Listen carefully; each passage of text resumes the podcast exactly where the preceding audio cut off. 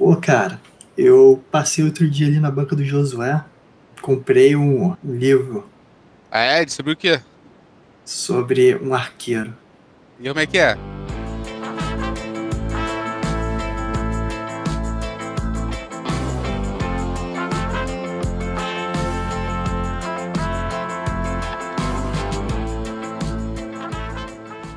Bem-vindo já à Banca do Josué, o podcast quadrinhos onde eu, Alvarez, apresento um quadrinho da minha coleção para um amigo meu que não tem contexto para histórias de quadrinhos, não tem o costume de lê-los, e vejo o que ele acha.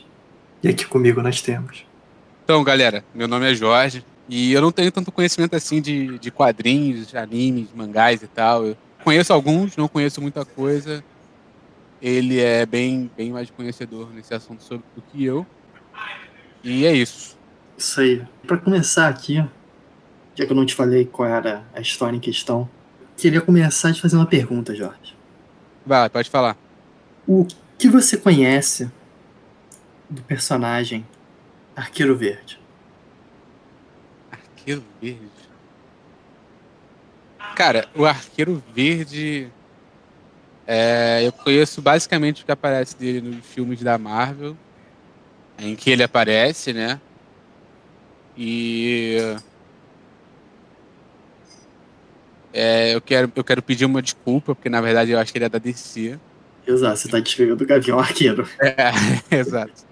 Então, eu quero pedir desculpa. É, ele é da DC. Mas eu conheço basicamente é, poucas coisas, na verdade. Porque eu confundi ele com o outro personagem. Então, desse daí eu quero dizer que eu não conheço quase porra nenhuma. Eu acho que todo mundo confundiria. Eu acho que eu não conheço quase porra nenhuma. Sem ser, tipo, as imagens promocionais do, da série. E é isso aí. Ah, então aí você sabe o básico, né? Um homem branco, loiro, gorro verde. Pô, 80% da população é assim. Eu, eu poderia, inclusive, ser ele, mas tudo bem, conheço. Então, é, joga isso no lixo. Que hoje a gente vai falar sobre Connor Rock. O Arqueiro Verde 2. Show.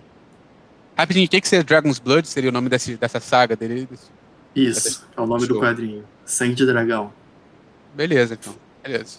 Esse quadrinho é de 2000, foi publicado em 2007. Eu deixo do lado da minha privada para ler enquanto eu cago. Perfeito. Perfeito. Quem nunca, né? Exato.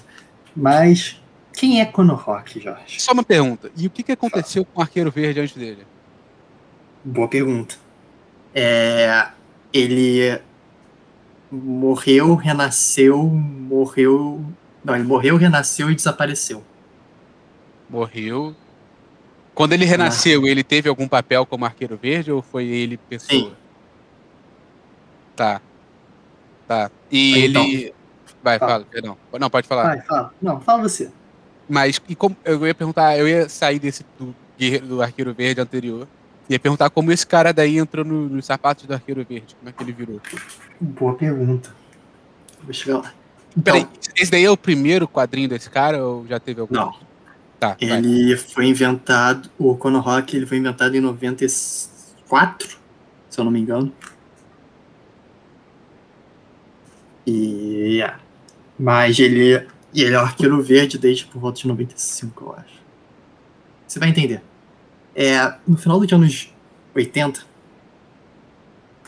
o arqueiro verde, assim como atualmente, é um personagem que ninguém liga muito.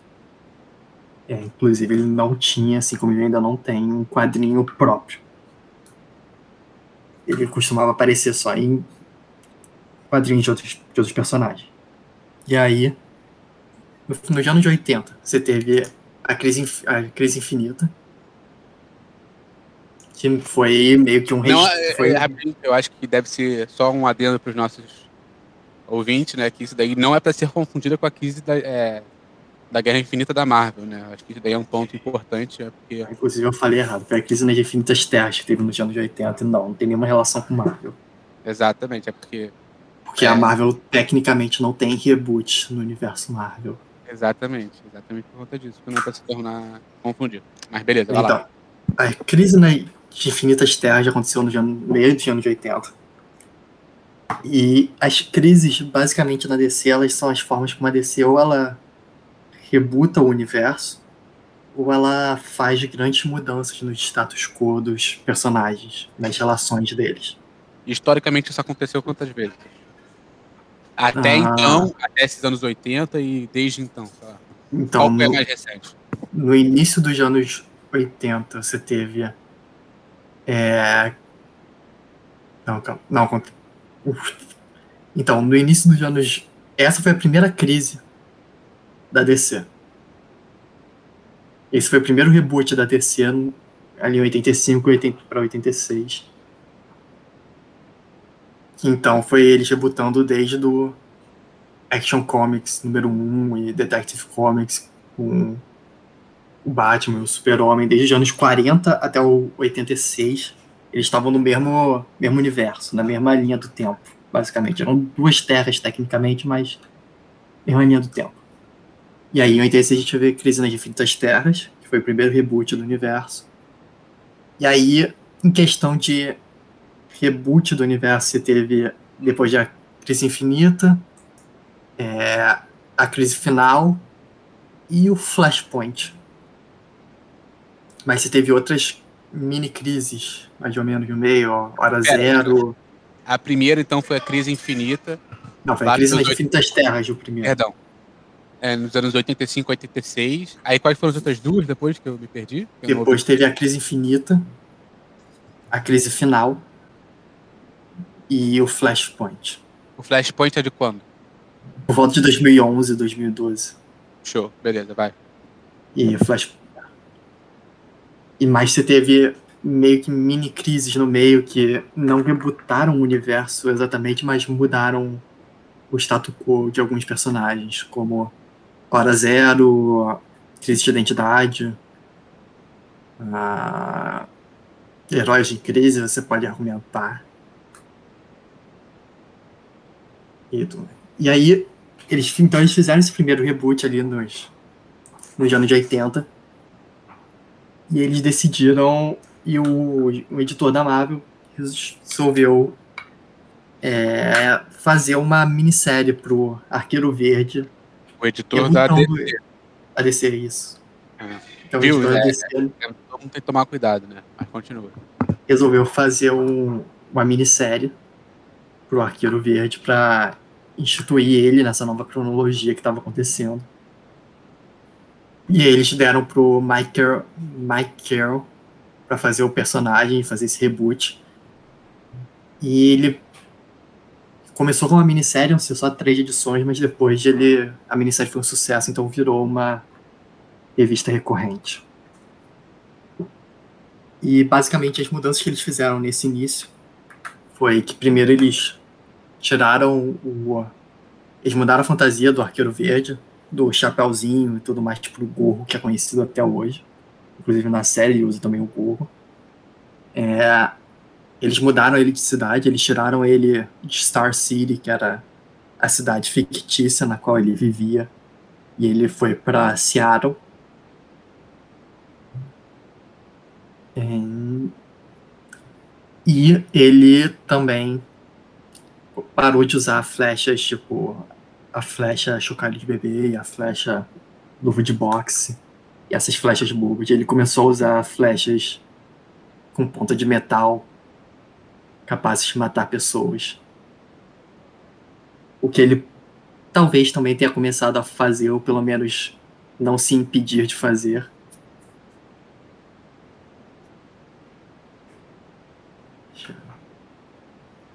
E aí também, e aí começou a, a minissérie, ela foi seguindo. E eles introduziram, depois de um tempo, alguns personagens que aparecem nessa história, que eles continuaram na cronologia até bastante tempo. Um deles foi o Connor Rock. E o Connor Rock é o filho bastardo do Arqueiro Verde, Oliver e Queen. Os dois têm ciência disso? Sim. É, outra coisa que eu não sei se você sabe, mas o, o nome do Arqueiro Verde original é Oliver Queen. Oli. Eu não entendi e... o que isso queria dizer. Nada, só porque eu esqueci de mencionar mais cedo. Tá, mas por que, que você ressaltou o Oli? Porque é assim que ele é conhecido, é o apelido que as Ah, pessoas chamam ele. Oliver Queen e Ollie. Ok. Isso. E o Conor Rock é o filho bastardo dele, que ele teve durante a faculdade com a namorada dele. Só que o, o Conor Rock sabia que o, que o Ollie era o pai dele, mas o Ollie não sabia. Ele só soube depois que o Conor Rock já estava adulto e foi falar com ele. É, e outra, outra coisa interessante sobre o Conor Rock que me faz perguntar um pouco por que, que eles não trouxeram ele para a cronologia atual, porque atualmente ele não aparece na cronologia atual dos personagens. 2011 pra cá, né? É, os 952 e o Renascimento. Que é o fato de que o Conor Rock, o pai dele é o Oliver Queen, ou seja, ele é branco europeu. Mas a mãe do Conor Rock, ela é filha, ela é metade negra e metade coreana. Dos Estados Unidos, né? Isso. Então o Conor Rock é tecnicamente 50% branco, 25% asiático e 25% negro. Olha, ele tem uns traços 100% brancos. Nessa, nessa capa, sim, ele parece, mas nas próximas. Fica um pouco mais visível. E também porque diferentes autores também ignoravam, ao longo das. Diferentes artistas ignoravam essa descendência e só desenhavam ele como uma pessoa branca loira. Por que será, né? Vamos, É. vamos deixar a militância um pouco de lado, né? Mas por que será? Exato. Mas então, e aí você teve a introdução do Conor Rock, e também tem outro personagem que vai aparecer logo aqui no início, que é o Ed Fryers. E o Ed Fryers, ele é um ex-agente da CIA, que também nessa, nessa run dos anos 90 ali, ele conheceu o, o Oliver Queen enquanto eles estavam indo atrás de uma mesma pessoa. E eles ficaram amigos, e o Ed, ele prometeu cuidar do, do Connor depois que o, o Wally morreu. E aí nós chegamos ali na metade dos anos 90 e o Oliver Queen ele morre. De que tem, foi numa missão? Então, é, tinha um, um grupo de bioterroristas. Eu, se eu não me engano, eles eram bioterroristas, que eles podem ser que eles fossem terroristas de verdade. Alguém vai me corrigir, eu, eu espero. É que eles sequestraram um avião e eles colocaram uma bomba nesse avião que estava indo em direção a Metrópolis. E o, Con, e o Oliver estava indo atrás deles e ele estava no avião. E ele, junto com o Super-Homem, porque está indo para Metrópolis no avião, então o Super-Homem vai se envolver. Eles derrotam os terroristas e enquanto o, o Oli está tentando desarmar a bomba, ele acaba ficando com a mão presa na bomba. Que trouxa. E o, e o super-homem tá tirando as pessoas do avião enquanto isso. E aí o super-homem termina de tirar as pessoas, volta pra lá, encontra o Wally, e ele fala que ele pode ajudar o Wally. É, a bomba vai explodir, eles não tem tempo de desarmar, mas ele pode cortar a mão do Wally e tirar ele dali. Só que se ele perdesse a mão, ele não ia mais poder ser o arqueiro verde. Então ele fala, não, foda-se, me deixa morrer. E o super-homem respeita isso, vai embora, e é assim que o Oliver Queen morre. Tá de sacanagem, sério. Sério. Meu Deus, beleza, tudo bem. Aí isso acontece, e a partir desse momento, o Arqueiro Verde vira o Conor Rock, oficialmente. Mas ele. Ele pega a roupa, os equipamentos. é é? Não, ele usa uma fantasia dele própria, eu acho. É, ele usa equipamento do Oliver Queen, porque ele tecnicamente é o único descendente. É importante ressaltar que o Oliver Queen ele tem um relacionamento com a Canário Negro. E a Canário quem? Negro. Ah, Canário A Negro. Canário Negro. E ela é de boa com o Connor. Então eu não acho que ela impediria ele de ficar com as coisas do Oli. Então, e aí o Conor Rock passa a ser o Arqueiro Verde. E ele continua sendo assim, daí por diante. Mas, por causa de. Não, em 2001, a DC chamou o roteirista e diretor Kevin Smith para escrever um quadrinho para eles, porque ele tinha acabado de escrever uma história do Demolidor para Marvel. E ele tava. E era uma história que é considerada razoável, boa. E também ele é o Kevin Smith. Então ele, eles deram o Arqueiro Verde para ele, só que ele não queria escrever sobre o Conor Rock. Ele escrevia sobre o Arqueiro Verde que ele conhecia, que era o Oliver Queen. Então ele resolveu trazer o Oliver Queen dos mortos. Pô, mas e o cara é. Ele revive os caras, mano. Ele reviveu o Arqueiro Verde, Oliver Queen, na história Arqueiro Verde, o Espírito da Flecha. 2001. Só que ele trouxe o Oliver Queen de volta. Só que o Conor Rock já tava lá, sendo o Arqueiro Verde. Então, que solução você daria para isso, para essa situação? Quando tem o Conor Rock e o Oliver Queen, ambos que são supostamente Arqueiro Verde em ação. Um x1. E eles são pai e filho. Um x1 até morte. E você não quer que isso aconteça. É, aí fica Qual difícil. você colocaria? Olha, uma disputa de braço, talvez, um para um ímpar. Uma boa. Você pensa, talvez mais do que os editores da DC. Que a decisão que eles tomaram é que os dois iam se chamar Arqueiro Verde. Ah, moleque, os caras são muito inteligentes, eles são pagos pra isso. Exato. Então, por um tempo, você teve dois arqueiros verdes. Que se chamavam Arqueiro Verde, mas que era publicamente conhecido como sendo pessoas diferentes. A mesma cidade? Não. Essa é, esse é um detalhe. Você pode argumentar, porque um tava numa cidade e o outro na outra. Mas espera, ninguém pode argumentar que eles não são a mesma pessoa. Que ninguém nunca viu os dois no mesmo lugar ao mesmo tempo. Eles viram. Ah, então, desculpa. Eu, e se eu não me engano, a identidade do Conor Rock é pública. Então, é, então os caras da DC eles pensam em tudo, mano. Os caras são realmente um gênio. Então, por 2005 ou 2006, teve um, uma história com o Arqueiro Verde, na qual o Oliver Queen é dado como morto. Então, a maioria do, do planeta acredita que o Oliver Queen está morto, e as únicas pessoas que falam, não, ele está vivo, ele só, ele só tá desaparecido. Eu sei que ele só tá desaparecido. Não é como se ele já tivesse morrido e voltado dos mortos de uma vez. que mais? Quem disse isso? Essas pessoas são o Conor Rock e a Dina, ou Canário Negro. Tá. Que são o filho e a esposa. E mais uma coisa importante do Conor Rock para essa história, o último background que você tem que saber, é que o Conor Rock, ele, ele vive num monastério. Onde? Assim, supostamente é um monastério budista. Mas a aparência do monastério parece mais de um cristão. Nos Estados Unidos? É, na Califórnia. Onde mais você vai ter um monastério budista no mundo? Pô, sei lá, mano. Os caras, os caras são muito à frente do tempo deles, né? E aí a história, agora a história em si, Sangue de Dragão, ela começa com o Konohaki tendo um sonho, no qual ele tá lutando com três arqueiros. E o Konohaki pede, ele leva uma flecha no peito. E os arqueiros chegam para perto dele falando: Ah, você não aprendeu porra nenhuma, você é fraco, ah, só tem. Ah, só tem até certo lugar o talento pode te levar. E aí dá o zoom e ah, os três arqueiros são, na verdade, o Oliver Queen.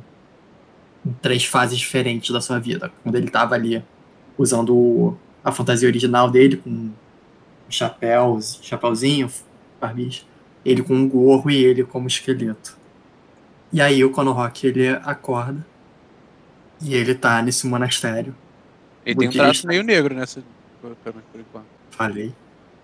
Ele também tem o olho mais esticado. É. é bem sutil, mas dá pra ver um pouco nesse quadrinho que o artista não tacou completamente foda-se pra descendência É, é. dele. É, e ele tá no monastério, gente, ele tá rezando ali, ele tá querendo centrar ali o espírito dele. Ele teve o sonho e tudo mais, ele tá afetado pelo sonho. E a gente vê que o Ed Friars também tá aí. Esse é quem mesmo? É, um amigo cara do- do Oli, né? tá- É, que era amigo do Oli e meio que prometeu tomar conta do Connor. Show, beleza. E o Connor, ele tá acostumado à vida no monastério, ele tá lá, mas o Ed. Ele não quer ficar lá, ele fala, ah, não, vamos pra cidade, vamos pegar um de hambúrguer, de cerveja. sair do monastério, fazer uma coisa. E o Conan é tá? E eles começam a conversar.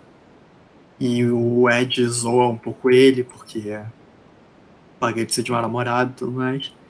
E aí vem o, o líder do monastério, como você pode ver o que eu falei. E, supostamente é um monastério budista, mas as roupas parecem mais de um monastério cristão mesmo. Você tem um ponto. Também é no meio da Califórnia, então meio que foda-se. É, o Master Jessen, Mestre Jessen, que tá aí, ele é meio que um personagem estabelecido na, na história no mito do Arqueiro Verde, mas foda-se, ele aparece em dois quadros da história, eu não vou falar sobre ele. E ele chega aí falando que eles têm um, um visitante. Ele, o Edson Rum, ele é um assist, ele trabalha para as indústrias Zal. E ele é assistente do presidente e fundador da, dessa empresa, que é o Peng Lizal, o nome do dono da empresa.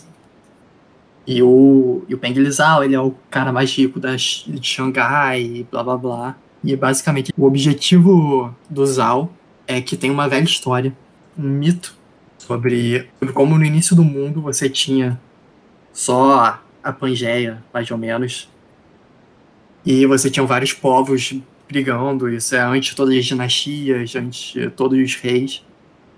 E você tinha muita guerra acontecendo no mundo, Muitas pessoas. Durante a Pangeia?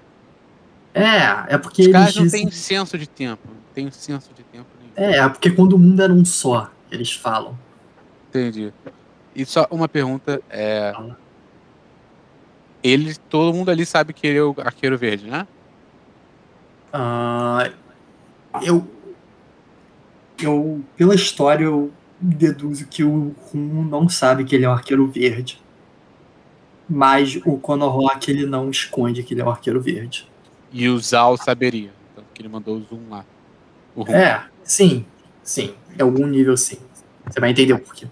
Beleza, beleza. Então, eles estavam, ele conta a história sobre, sobre esse mito, sobre como antes da China, antes das dinastias, antes dos imperadores, você tinha uma, a grande guerra, você tinha uma grande guerra acontecendo na Terra, onde tinham vários muitas pessoas morrendo, tanto na China, e aí você tinha um mago durante essa guerra, um geomâncio. E ele invocou um dragão. Que é, é chamado de o dragão mundial. E ele invoca esse dragão, ele controla esse dragão e ele usa esse dragão para matar geral. Ele quer se tornar o líder do mundo. E aí ele começa a matar todo mundo. E os exércitos percebem que eles não vão conseguir matar o dragão sozinho. Então os exércitos eles se juntam. Rapidinho, posso fazer só uma dentro, por favor? Fala. Se é, os, os, nossos ouvintes não vão ver né, direito, mas se você puder voltar para outra página, é, isso, essa mesmo. Esse desenho desse cara, como é que é o nome dele? Perdão? O Geomancer. Não, mas o nome dele é Geomancer. Não, Geomancer é o que ele faz. Ele tem o um nome por enquanto? Não, ele é só um mago. Tá, então. Ele parece muito o Dani Trejo, é ator americano. o é, cara mexicano. Esse mesmo, esse Dani Trejo. Dani Trejo. É, cara, eu, eu, vi ele eu pensei, cara, é aquele maluco. Aí eu tive que pesquisar na internet só pra dele. confirmar o nome dele. É, essa parte chinesa não tem muito detalhe, não, pelo visto. É isso aí, galera. Só queria fazer esse adendo pra vocês. Se vocês quiserem pesquisar depois, vai lá. E aí, os exércitos se juntaram e eles mandaram o guerreiro mais forte deles uma espada que precisaria de duas pessoas normais só para levantar a espada. E o cara vai, ele ataca o dragão e ele dá um ataque no dragão e aí o dragão mata ele. Apesar dele ter morrido, ele conseguiu tirar uma escama do dragão. E isso foi. Eu imagino que seja importante. Vai. E aí com essa com essa escama que saiu, teve uma abertura na, na proteção do dragão. E nenhuma flecha conseguia penetrar ele, nenhuma arma conseguia cortar o, a, o couro do dragão, mas com essa escama saída, um arqueiro usando uma flecha mágica é, embebedada na mais pura magia mágica, eles falam. Ele atira essa flecha e ele acerta o dragão, e o dragão morre. E com a morte do dragão, quando ele cai no chão, ele balança os pilares do mundo, criando os continentes e o fogo que sai da boca dele cria desertos. E é por isso que eu falei que é a Pangeia, porque o dragão, ele. A morte do dragão mundial cria os continentes, cria os oceanos, os desertos e tudo mais. Entendi, entendi. É... Não, eu já vi eu já vi um negócio parecido, sabe onde? Aonde? Do Hobbit. Do Hobbit acontece basicamente isso aí. Mas é isso que eu queria dizer. Ok. Não muito, mas. Beleza. Olha, acontece basicamente isso sim, tá? Uma escama. O smog, não cria continente, cara. Não, a parte da escama ah, sair. a parte da escama, sim, isso daí. E sim. ali seu ponto frágil. Verdade, aí você tem um ponto. Obrigado, obrigado. Acho que pode... outra parte, mas sim. Não, tá não mas beleza, pode ir. E o Peng Lizal, ele é um. Ele é fissurado aí na geomancia e também nessa história, então ele tá fazendo um torneio de arco e flecha. E ele mandou o Rum ir pelo mundo pegando os maiores arqueiros do mundo. E para levar para levar para esse torneio que o Zoom tá patrocinando. O Zal tá patrocinando. E, e aí ele chama o Conor Rock, o Conor Rock pergunta: Ah, o meu pai vai estar tá lá? E aí o Rum pergunta: Não sei, o seu pai é um arqueiro? E aí o Conor Rock só dá um sorrisinho. E é por isso que eu acho que o Rum sabe que ele é o arqueiro verde, mas esse pai não sabe que o Oli é o arqueiro verde também. Acho que é essa informação mesmo. E aí o, o Connor e o Fred e o Ed, eles vão lá. Eles chegam no avião, eles começam a ir pra China. E aí ele mostra também alguns dos outros. É, todas as pessoas que vão estar nesse campeonato. Você tem a Lib, que ela é. Ela trabalha meio como uma caçadora, ajudando gente que quer caçar ilegalmente na África. Ajuda os caçadores? Isso. Ué, ela é quê? O cara paga pra ela ajudar ele a caçar ilegalmente, ela vai, porra. Filha da puta, mas beleza. Ela não liga muito. E aí se chama ela, e aí ele também vai atrás do macaco do bambu. Ele é um vilão também dessa era aí, ele surgiu também no final dos anos 90. E ele apareceu em algumas histórias. É só um arqueiro meio mercenário, parte de uma irmandade. Ele não é grande porra. Mas é alguém que o Rock já lutou contra. Uh, outra pessoa, e esse é o meu favorito, porque ele é um merda, mas a gente tem que aturar ele até o final da história. Tony Crawford. O Tony, ele é um arqueiro americano e ele basicamente vive de fazer shows, tá ligado? Em apresentações em cassino, essas porra, da televisão. Ele também foi parte da equipe de arco flecha dos Estados Unidos numa Olimpíada. Ele tem assistente dela, dele que é a Brandy.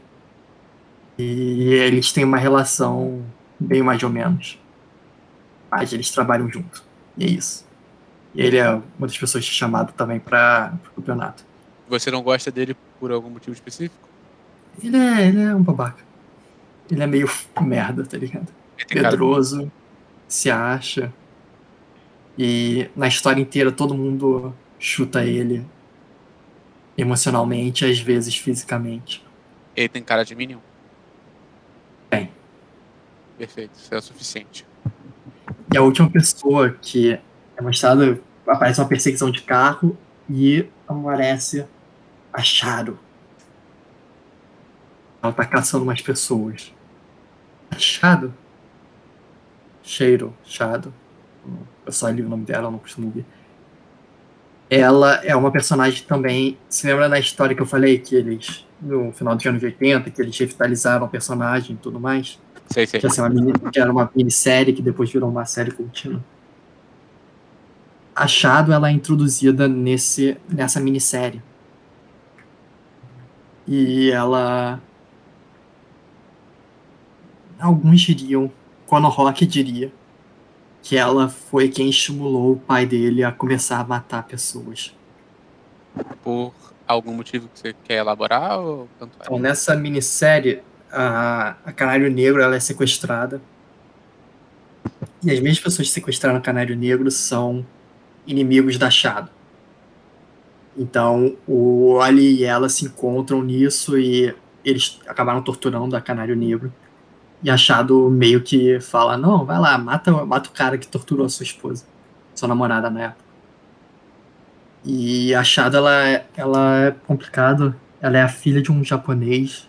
Ela é filha de um casal de japoneses que ela cresceu nos campos de concentração nos Estados Unidos para os japoneses.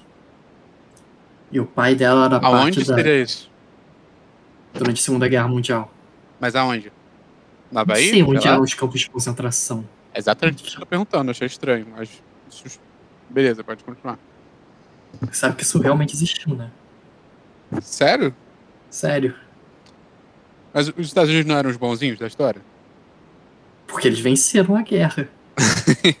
Não, mas eles tinham um campo de concentração para os japoneses, eu sei, porque eu já vi filme sobre isso e tal, mas era muito sério também, tipo, chegou a ser que nem é, Sim, Auschwitz, sei lá. inclusive, qual o nome do, daquele ator? Tem um ator que fez. Um ator japonês também que fez Star Trek. Cara, eu acho que eu É. sei quem é, mano. Pera, o novo ou o velho? Hum, Velho. Pô, então não faço a menor ideia. Que é. Nimoy. Não, não era o Nimoy, era o outro. Não, Nimoy com certeza não é. É foi? É George Takai. O George Ah. Takai, ele, ele escreveu um quadrinho recentemente sobre o tempo dele, quando ele era criança no campo de concentração de japoneses. Nos Estados Unidos. Cara, ele, ele viveu lá ou foi só uma Sim. experiência? Ele viveu lá e ele escreveu um quadrinho sobre essa, sobre essa parte da vida dele. Pô, que maneiro, cara, sabia não. Sim. Legal.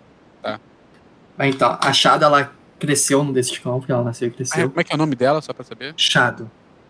Chado, tá? Lady, Lady Shado.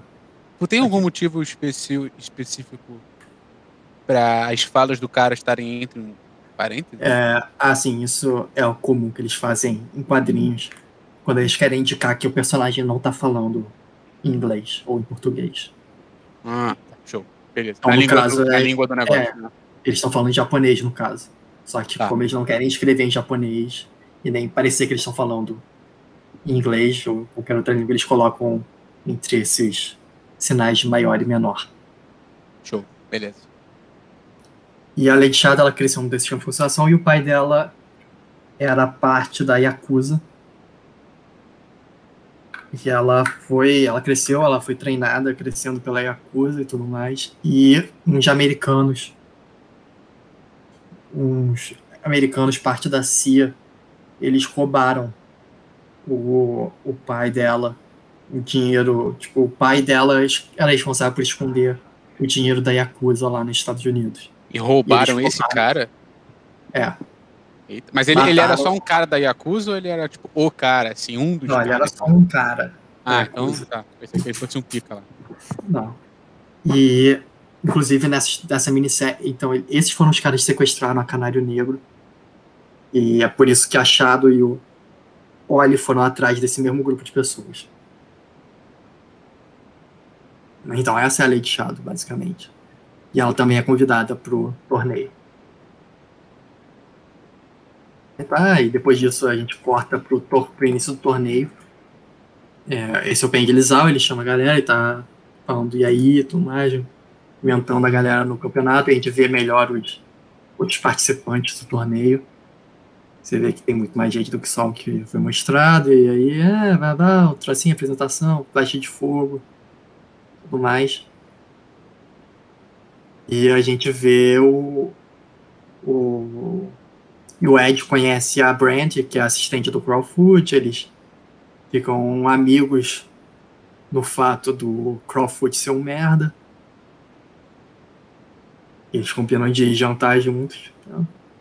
E o, o Connor, ele vê achado, e o Connor, ele acha que achado é responsável pelo pai dele ser um assassino. Ele começa a matar pessoas. E o Connor, ele é contra isso. Então ele meio que não gosta da achado.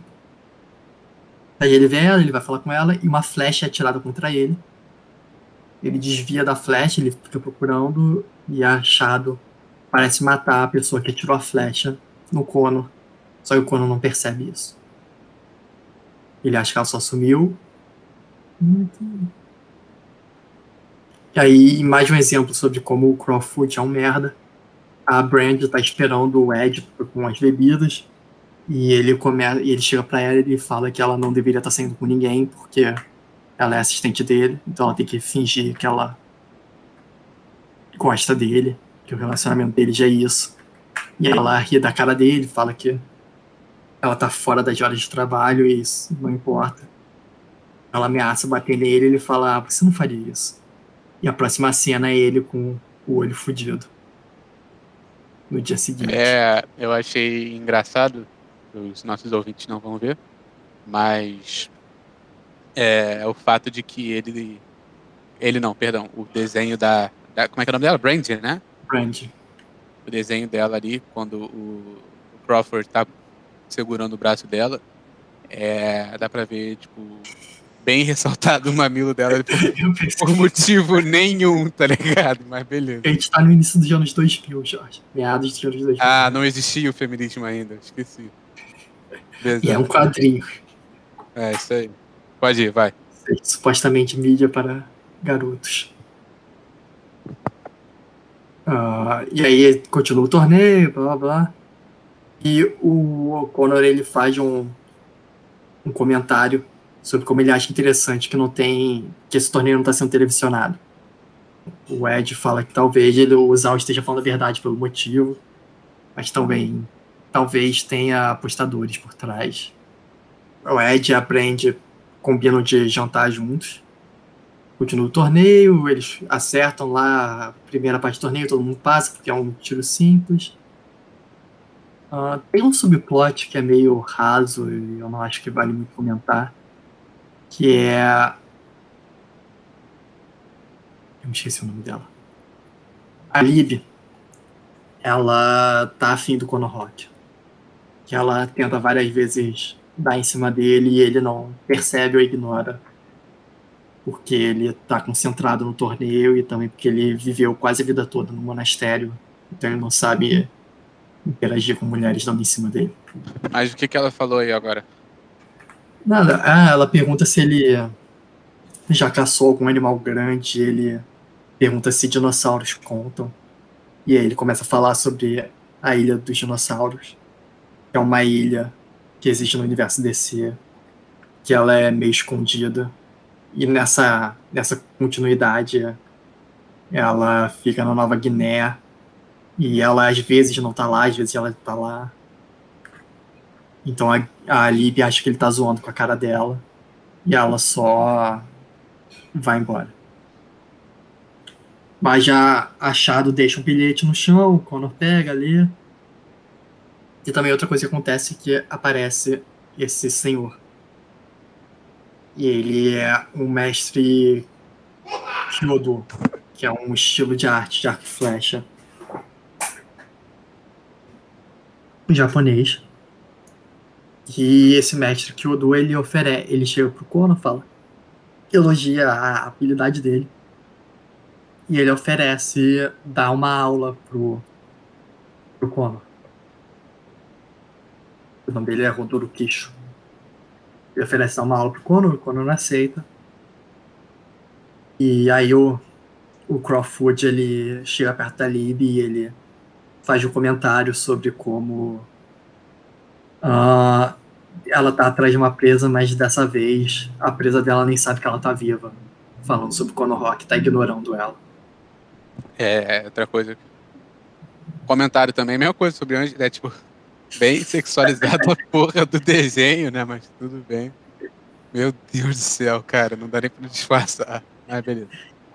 É, eu queria dizer que isso diminuiu, mas não. Hoje em dia ainda é bem assim. Um pouco menos, mas eu acho que ainda é bem assim. Uh, e aí, essa é uma das minhas fases, um dos meus quadros favoritos do, do quadrinho, que o Conor Rock ele ouve um barulho e ele entra nessa pose. Que é a pose mais aleatória que eu já vi na vida pra alguém fazer depois de ouvir um barulho. Ele, pra mim, parece como se ele estivesse indo, indo se agachar, tá ligado? Pra mim parece que ele tá fazendo um deb agachado. Justo, pode ser também isso. Mas é um barulho, ele vê Achado tá ali. E Achado fala sobre como ela aceitou fazer participar desse campeonato porque ela achou que o Condor ia estar tá aí. E o, o Conor não, desculpa, o Wally ia estar tá no campeonato e o Wally meio que comenta sobre como o pai tá desaparecido e como ele também achava que encontrar o pai aí. E ele fala mal da Achado, porque, ah, você foi que transformou meu pai no assassino. E Achado defende que não, que ela só tava lá na hora que o Oli percebeu que ele podia matar, porque Achado também não é contra matar pessoas. Como pode ser visto no início da história. E aí tem meio que um flashback para aquela história. Você tem a a Canário Negro torturada aqui. Na época ela pintou o cabelo de preto para se esconder, para infiltrar na gangue e tudo mais. Né? E enquanto eles estão conversando, aparecem uns ninjas aleatórios que começam a tirar flechas neles. E uma das flechas atravessa a perna da Shadow, ela cai no chão sangrando. E o Connor meio que luta contra ele, ele consegue pegar uma flecha no ar e manda de volta contra o cara, né, que acerta a mão dele.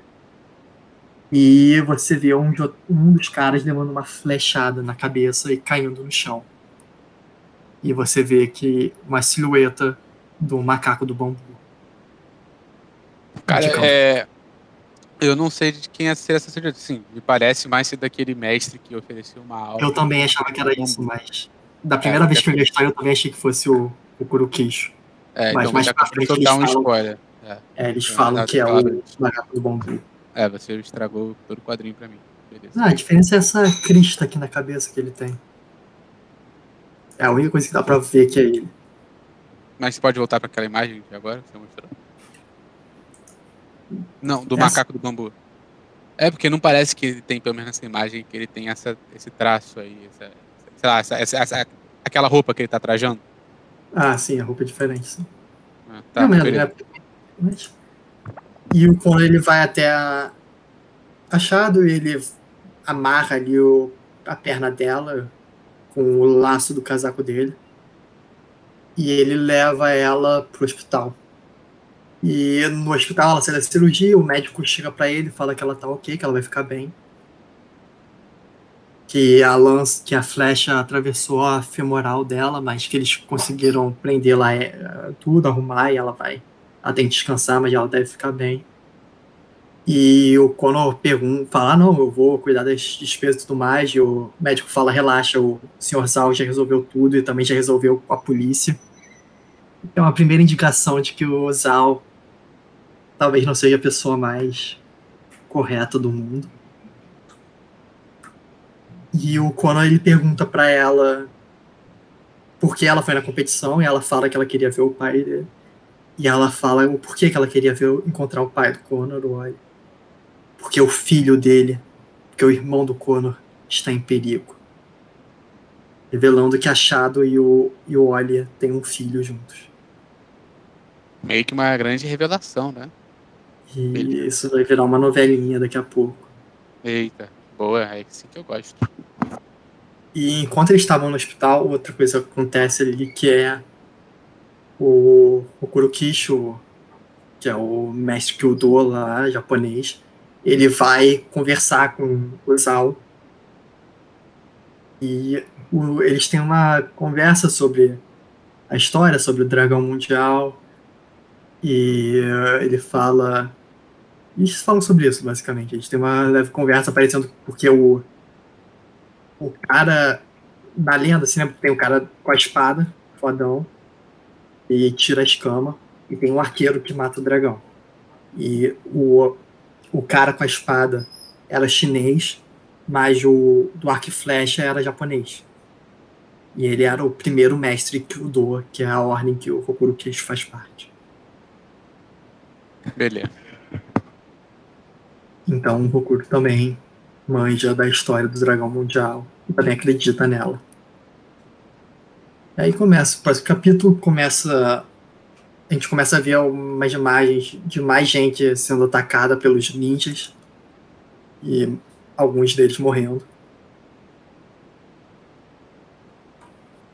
Mas ao mesmo tempo tá continuando as, a disputa. O campeonato ainda tá acontecendo. Enquanto isso, parece que ninguém tá percebendo que a galera tá sendo morta por ninjas. E também o Connor, que já foi atacado umas três vezes por ninja nessa história, parece também ignorar completamente isso. Não fala sobre isso em nenhum momento. Uh, finalmente ele percebe que a Lib tá em cima dele e ele aceita jantar com ela. Mas como é que ele Mas... percebe? Ela falou alguma coisa ou ele só deixou Não, o, o Ed e a Brand falam para ele. Ela tá dando em cima dele. Ah, beleza. E ele se toca. Um, mas aí antes disso ele vai pra, pra aula dele que ele tinha combinado de ter com o, com o Kurukicho. Com o Turukicho. E enquanto eles estão tendo a aula e tudo mais, eles estão conversando e o, e o mestre Kisho, ele tá mandando falando como um americano acha que um japonês velho falaria, uh, cheio de, de forma complicada e tentando esconder alguma coisa, sendo oculto. E o Connor percebe isso e ele fala: Então, cara, eu sei que você tá querendo me dizer alguma coisa, mas dá pra você falar direto. E o Kish fala para ele que essa não é só uma competição para testar habilidades, tem alguma coisa rolando aí por trás.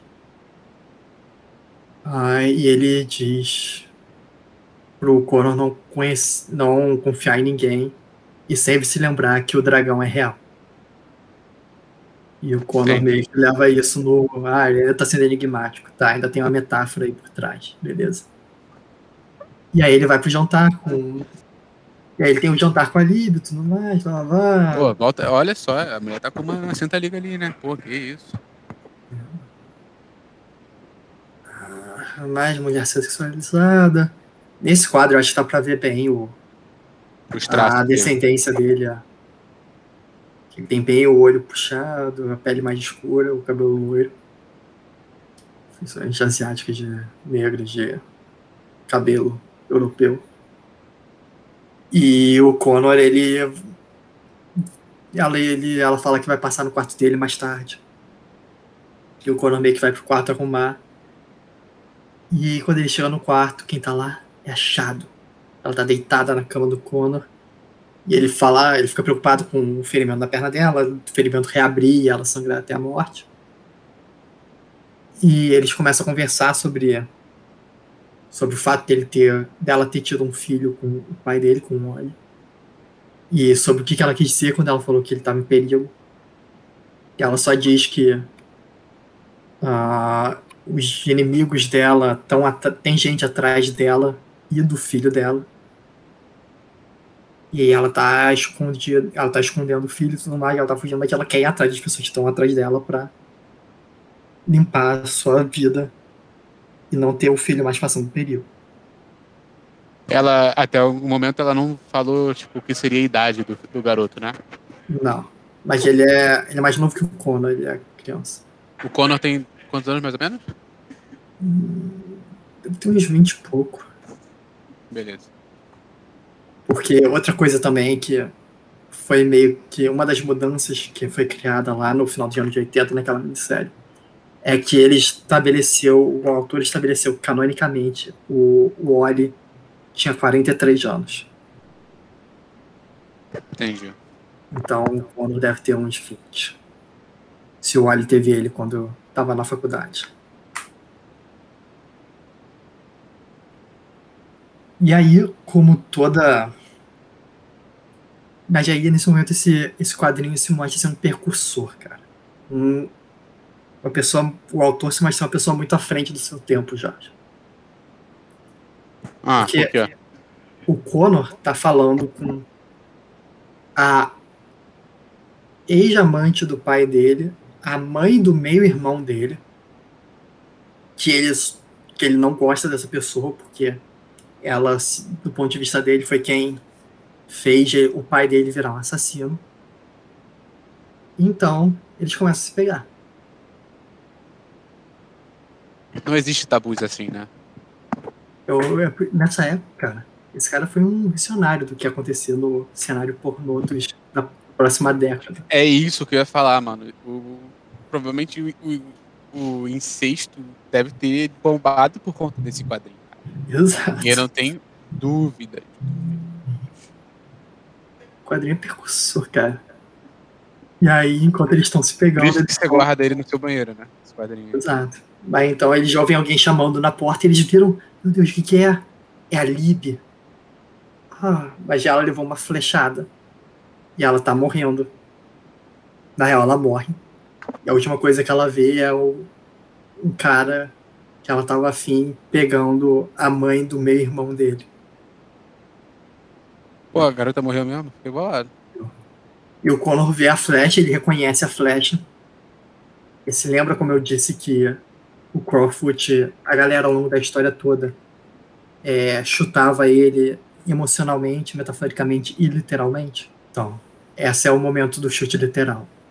É, Ai, gostei. Porque o Connor reconhece a flecha como sendo uma das flechas do Crowfoot. E aí ele começa a bater no Crowfoot, e o Crowfoot com a sua cara de merda dá se defendendo, porque ele teve algumas flechas dele que sumiram. Ele não sabe o que aconteceu. E achado fala que não foi ele, mais, porque todo mundo estava tendo flechas sendo roubadas. E eles meio que percebem que tinha alguém matando geral e estava roubando a flecha de todo mundo também para culpar uns aos outros de fazer eles se odiarem. E, ele, e aí o Connor começa a conversar com o Ed, eles perguntam, se perguntam quem poderia ser responsável por isso. E eles percebem que, que a, o principal suspeito deles vai ser um macaco do bambu. Porque ele é um vilão, tecnicamente. E já atacou o Conor, já atacou o Asa Noturna. Uma galera. E aí eles vão até o quarto do, do macaco do bambu. É o Conor, o, o Ed e o Crowfoot. E eles já abrem a porta, já atiram das flechas e tudo mais, só que o macaco do bambu não tá lá. E quando o Conor vai pra janela, porque ele vê a janela aberta, ele vai pra janela procurar, uma flecha é tirada contra a parede do lado dele. E quando ele olha, ele vê que o macaco do bambu tá na árvore, ele tem uma luta com o macaco do bambu. E acerta uma flecha nele, imobiliza o macaco do bambu.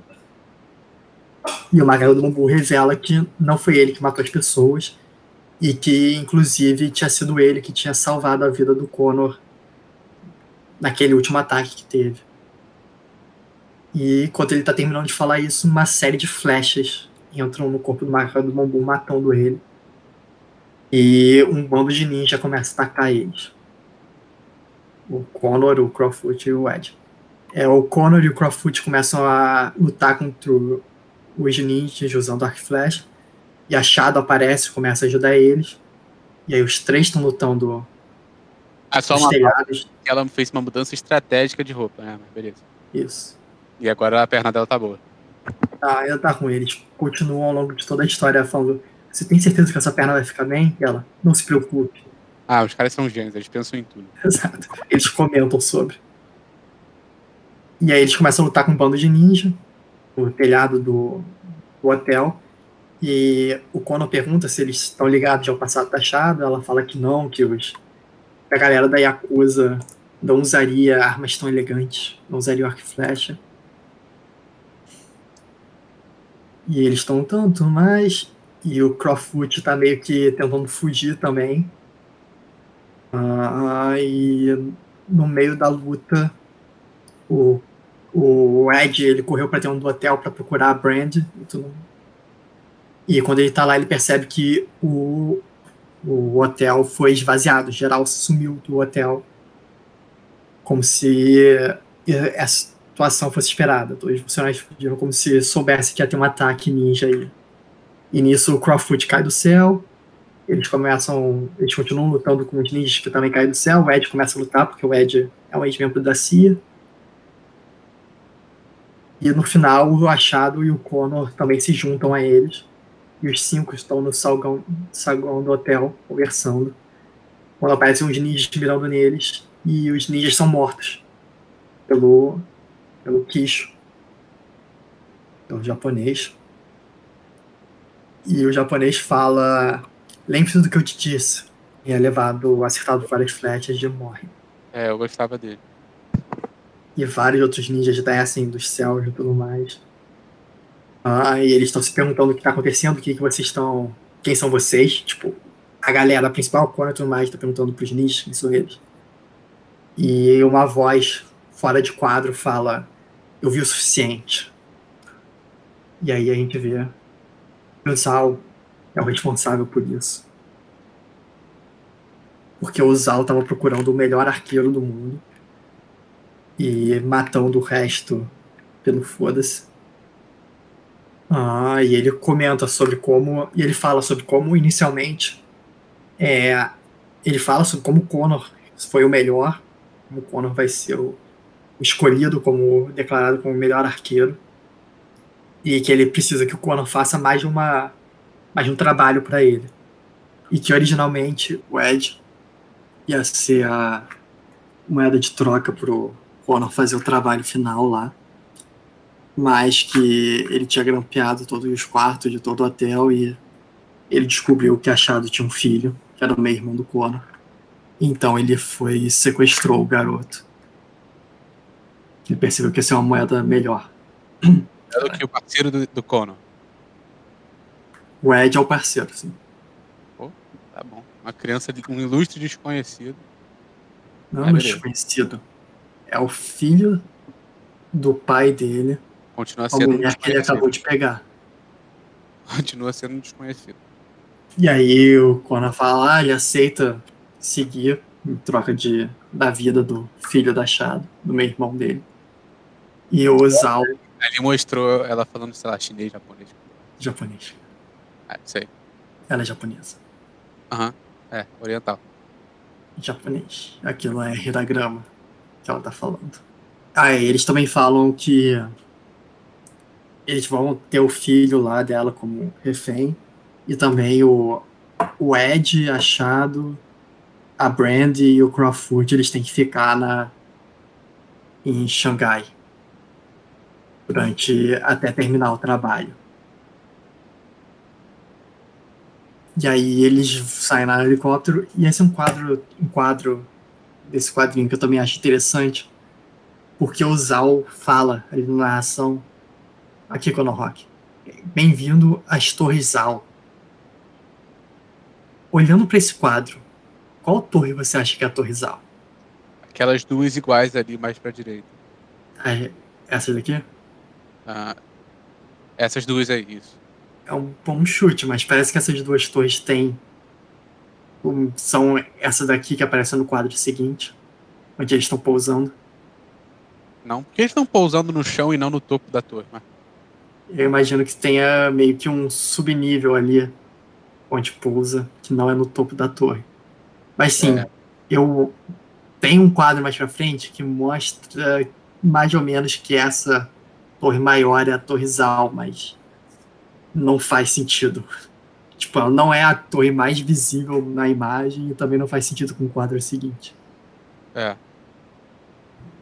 Mas. E também e é eu... engraçado rapidinho que aqueles prédios mais da distância, que estão quase é, juntos do. Como é que é o nome? Da, do, do, das, do céu, né?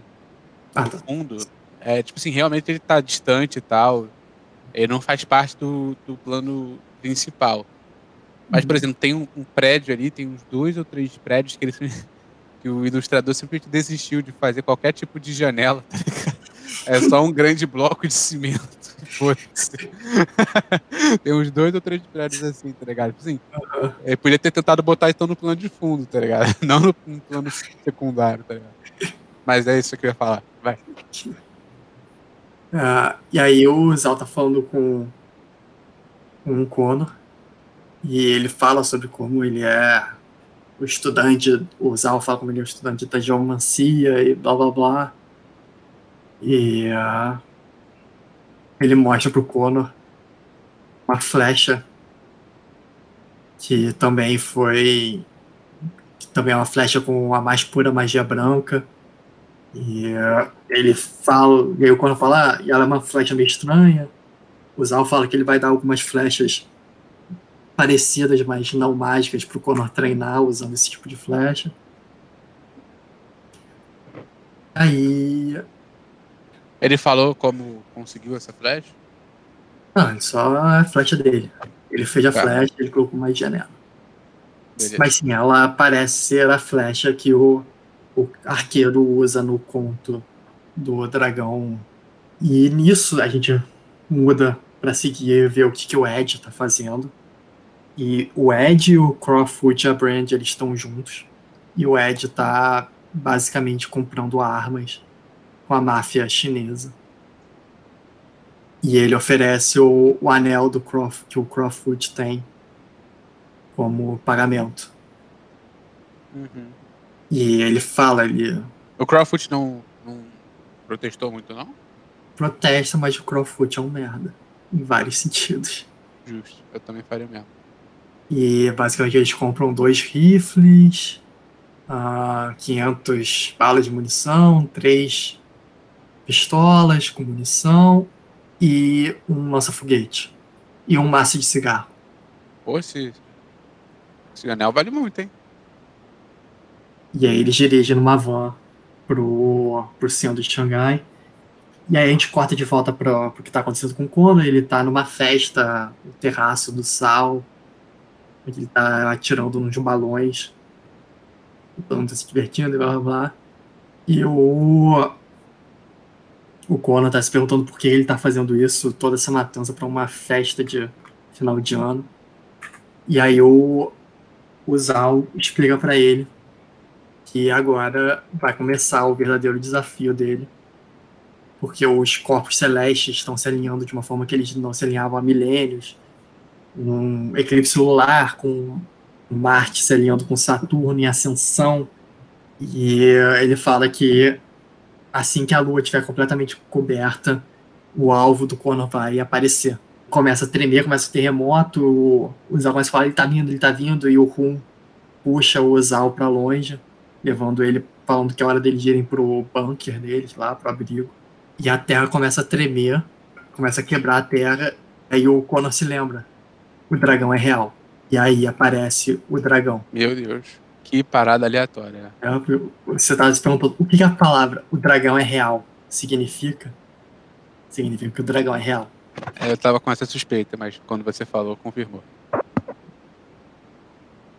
Ah, e aí quando começa a lutar, começa a fugir do dragão, na real. O dragão tá lançando fogo em tudo, quebrando as porra toda. É engraçado que ele tá correndo de um dragão que tá destruindo uma cidade, mas ele fala, é um conto de fadas nessa perspectiva que está na, na prime no primeiro painel, parece o cara do tamanho de uma casa. enquanto isso, o Zal e o Rum estão num bunkerzinho olhando para umas telas de o Connor lutando com o dragão, discutindo, e o Zal tá falando sobre como uh, com o dragão ele vai. Como ele tem certeza que o Connor vai matar o dragão, e ele, e ele o Zhao, vai virar o maior homem da China. Aí o quando tá lutando tudo mais, o dragão começa a destruir a cidade, mano. Começa a destruir a cidade. E todo mundo tá ouvindo isso, tem o barulho e a gente vê a torre caindo, que mostra que aquela provavelmente era realmente a torre. Aí o Connor ele foge pro subterrâneo, ele foge pro metrô e um cara morre aqui, né? Sem mais nem menos, tadinho. O cara. Botão do trabalho. Morre. E aí o cara entra no metrô. E o dragão vai atrás dele. Ele fala: Nossa, esse dragão é como um rato. Ele tem uma estrutura esquelética colapsível.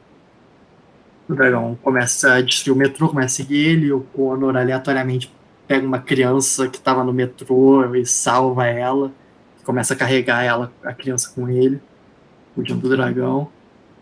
E durante toda essa, essa fuga, essa luta, tem uma narração em off do Zal conversando com o Rum. sobre o que está acontecendo. E ele, e ele começa a falar sobre como ele está saindo de perto da, do, do terreno do Zal e como isso pode ser um problema. Que o Zal queria que o dragão morresse no terreno dele, por algum motivo que nós desconhecemos. Uh, ele foge, ele salva a criança.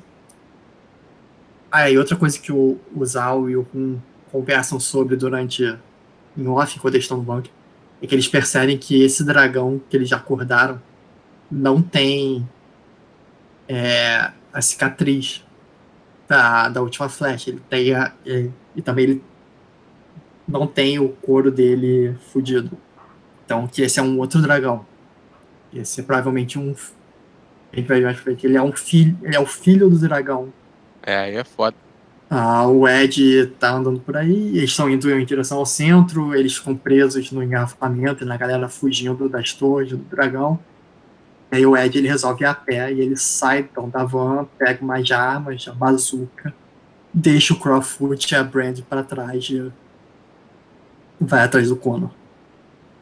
Ah, o Conor continua lutando com o dragão, ele atira a flecha, ele pega a flecha para atirar a primeira vez, só que ele percebe que não tem onde atirar, porque o dragão tá com a armadura dele completa, ele não tem nenhuma brecha para ele atirar a flecha. E aí o Ed aparece atrás dele com a bazuca. Ele atira no dragão com a bazuca, a bazuca destrói uma parte do. tira umas escamas dele, do dragão. Só que ele tá sem a flecha. Pra tirar, e a flecha tá do outro lado do dragão. A gente não deu como é que a gente vai pegar a flecha. E aí ele já ouviu o som lá da Shadow falando do outro lado, porque a Shadow reaparece finalmente. Ela pega a flecha, ela tira a flecha pro Conor. O Conor pega a flecha e atira contra o dragão e mata o dragão. Show, a parte legal é que só um tiro de bazuca foi o suficiente para tirar a escama do dragão, né? Ou seja, esse dragão hoje em dia não é na porra nenhuma. Calma, Jorge. Porque esse, esse quadrinho tem vários momentos que eu gosto bastante. Tá bem aqui, que se diz. Que o Conor ele fala: Ah, a magia funcionou.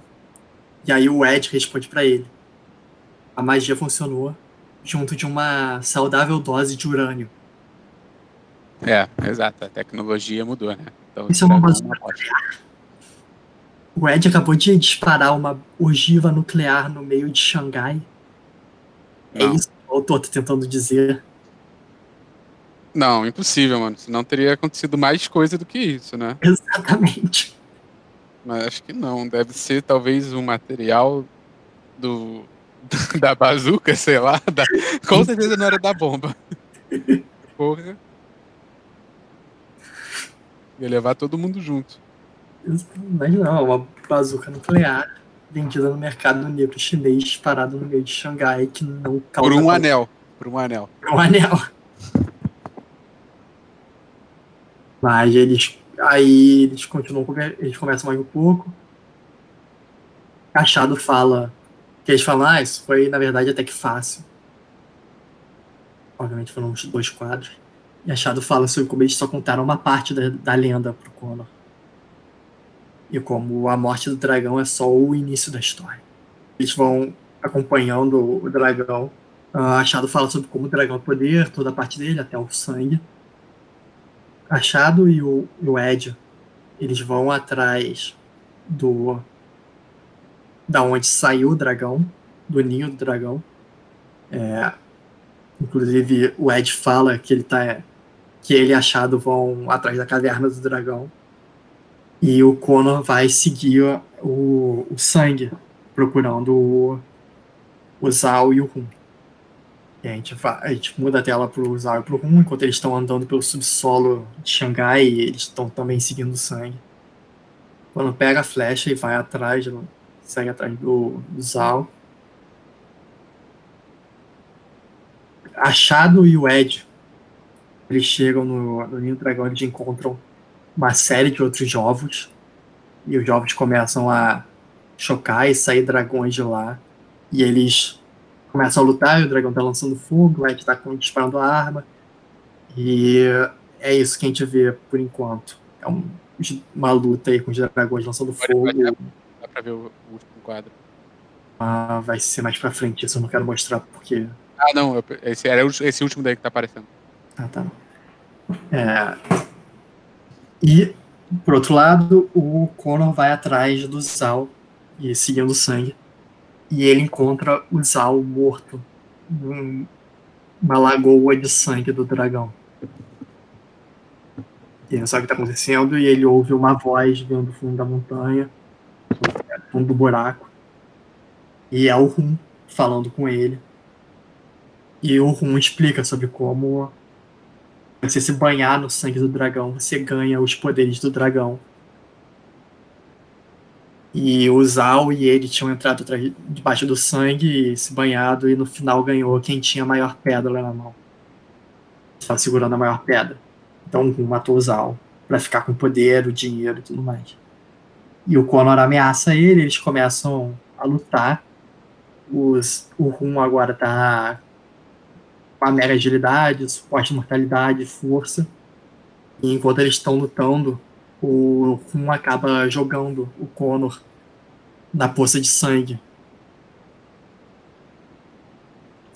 E aí, com isso, o Conor meio que também ganha alguns poderes. O cara tem merda na cabeça. Né? E aí eles começam a lutar lá. Blá, blá, Ah, blá. é, só um detalhe, eu suspeitei de que esse Rum fosse fazer alguma coisa, porque em um dos quadros, em um dos painéis que apareceu o Zal explicando o prêmio, o, o, o plano de reviver o dragão e de derrotá-lo ali em Xangai. É, em, um, em um desses quadros que ele estava explicando a situação, o Rum, acho que é Rum, né? Ele apareceu atrás com um desenho todo sinistro, tá ligado? Eu pensei, ah, esse cara daí tá planejando alguma coisa. Então, eu imagino que ele fosse fazer. Imaginei. Então é, ele fez. E aí ele tá lutando com o Conor. E só que aí ele, o Conor começa a ganhar força no mais, ele percebe que é porque ele derrubou o maluco do Lago de Sangue também. E o o Rum ele pega a flecha, que é a flecha mágica consegue matar dragão, e ele começa a tentar ir pra cima do Conor com a flecha pra tentar matar ele usando a flecha. Aí o Conor ele barra a flecha usando a mão, e a flecha atravessa a mão dele. E aí o Conor tá com a flecha na mão, com a outra mão ele soca a cara do, do Rum. E aí ele enfia a mão com a flecha no peito do Rum. Assim, enfiando a flecha no coração do Rum e matando ele. Que eu, por acaso eu acho muito foda. Essa imagem. É, essa, essa ideia dele de matar, assim. É, eu acho que essa luta foi muito broxante, que foi muito rápido. Não, eu acho ela no geral bruxante, mas eu acho que esse final Não, o final em si foi bem maneiro, mas a luta em geral foi. Tu pensa, Quase o cara vai dar trabalho, tá ligado? Não. No segundo, no segundo instante da luta, ele joga o arqueiro na poça que o fez ficar forte, tá ligado? Então, nivelamos novamente a luta, só que nesse nível o arqueiro continua sendo mais forte. Então, que pariu. Essa é uma coisa, porque você tá mais acostumado, você leu, você já leu alguns mangás, mas quase nada de quadrinho ocidental, né? É. Quadrinho ocidental, as lutas são bem mais broxantes do que mangá. Nada vai chegar ao auge que foi da história dos, dos mangás de Naruto contra Pen. Tem outros melhores, mas pode. Eu, eu, eu duvido. Pode ser fanboy, né? E aí ele, o Conor fala sobre si mesmo, sobre ter virado um assassino no final. Ah, ele fala, ah, você me transformou num, num assassino e eu posso dizer pra mim mesmo que você tinha que morrer, mas no final não é isso que o que todos os assassinos dizem pra si mesmo. Bem, não, mas tudo bem. E no final, e ele fala também pro no final foi o seu sangue que me mudou, e não do dragão. Aí ele sai, ele sai da caverna, ele encontra a Brand, ele pergunta onde tá o Ed, ela fala que ele que ele se machucou, que ele tá no hospital. E, de- e ela, ele pergunta sobre a Chad também, e, e a Brand fala que ela foi embora. E aí o Conan vai ver o, o Ed no hospital. E como uma boa, uma boa pessoa, o Conor usa uma máscara para isso. O cara realmente estava à frente do seu tempo. Previu a pandemia e previu a pornografia. Exato. Aí o Ed faz uma piada sobre fumar. Mas como é que o Ed se machucou? Foi lutando contra os outros dragõezinhos ali? É, com os dragõezinhos pequenos, eles cospem fogo. Mas não mostrou. Mas não mostrou direito, né? É, só uma página. São uns três quadros só deles lutando. E aí o último quadro do quadrinho, a última página do quadrinho, é achado salvando o filho e abraçando ele. É isso. Oi, aí termina aí? Isso. Porra, do nada a história acelera e do nada ela acaba. O final é sempre mega rápido. Caralho. E achado nem se fudeu, né? Tipo, o cara tá todo fudido. É, não. Ela só tem o ferimento na perna aqui. Ok. Tem algum outro quadrinho após esse daí, tipo, que mostre. Que fale sobre, sei lá, as queimaduras do, do, do cara? Não, ele segue a história do Conor Rock, mas não tem. Isso não vira uma mudança gigantesca do status quo. E ele e esses poderes. Uma com o Ed ficando machucado ou com o Conor desenvolvendo poderes por causa do. Ah, não tem, então. Não. Poderes. Entendi. É. Depois disso, o, o Oli, mais pra frente, ele vai voltar. Desaparecimento e. Depois eles vão rebutar o universo. Ele, da onde, da onde, onde ele foi que ele sumiu? Ele fica numa ilha. Com... Em 2001, quando o Kevin Smith trouxe de volta o ele também criou uma nova Ricardito. O quê? Esse não é muito bizarro, mas o nome dos, dos assistentes do Arqueiro Verde Hum. Robin do Arqueiro Verde se chama Ricardito. Ricardito. Isso. Perfeito, tudo bem. Em inglês já melhora o nome. Como é que é? É. Speedy. Porra, muito melhor, caralho. Mas em português é Ricardito. É. Ricardito é sacanagem, pelo amor Mas o, o Ricardito original, o Roy Harper, ele passou por muita merda. Uh, e, e, nos anos de 80, eu acho, ele começou a usar a metafetamina. E aí tem toda uma história sobre isso. E depois ele foi sequestrado, aí ele é clonado. E aí, para clonar ele, eles tiram o braço dele para ter material genético para clonar ele uma, uma organização do mal, aí ele faz isso. E aí ele volta, e aí tem o clone dele que achava que era ele, e ele sem um braço, e aí o ele sem um braço vira um anti-herói cheio de armas. É complicado. Mas então, quando o Kevin Smith foi fazer em 2001, ele criou uma, uma nova pessoa para ser o Ricardito, que era uma, uma garota órfã. Durante esse, essa época que o Wally está desaparecido, ele está numa ilha com ela. Tudo bem, isso aí. Mais alguma pergunta? O que, que você acha sobre esse, esse quadrinho? Cara, ele me entreteve muito das vezes que eu, tava, que eu li enquanto cagava. Eu não acho que é um curta quadrinho revolucionário, mas é divertido para tu ler quando você tá fazendo nada. Você tem ali uns 10, 20 minutos sem nada para fazer, você dá uma lida. Aí você para e no dia seguinte, quando você tem mais de 10, 20 minutos, você termina de ler. É, eu achei legal também, porém. É, não, de fato eu achei legal. Né? É, acho que os únicos comentários que eu posso fazer foi da mas isso é generalizado, né? Tipo, da hipersexualização das personagens femininas que eram relevantes da história.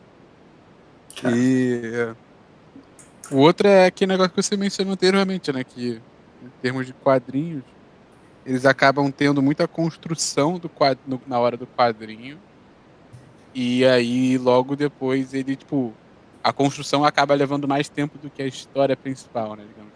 Por exemplo, a construção dessa história daí levou uns dois, três quadrinhos, e enquanto o ápice levou, tipo, um. Menos, Sim. tá ligado?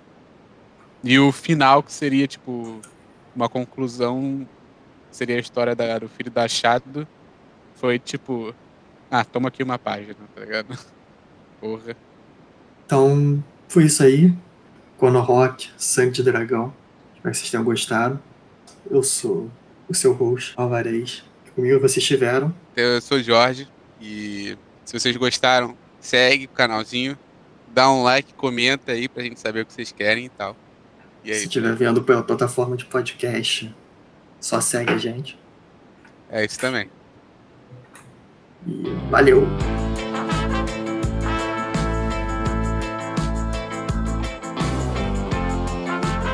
obrigar o Connor a fazer alguma coisa seria seria a vida do, Mano, do Ed.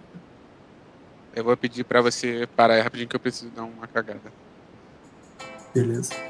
Já volto.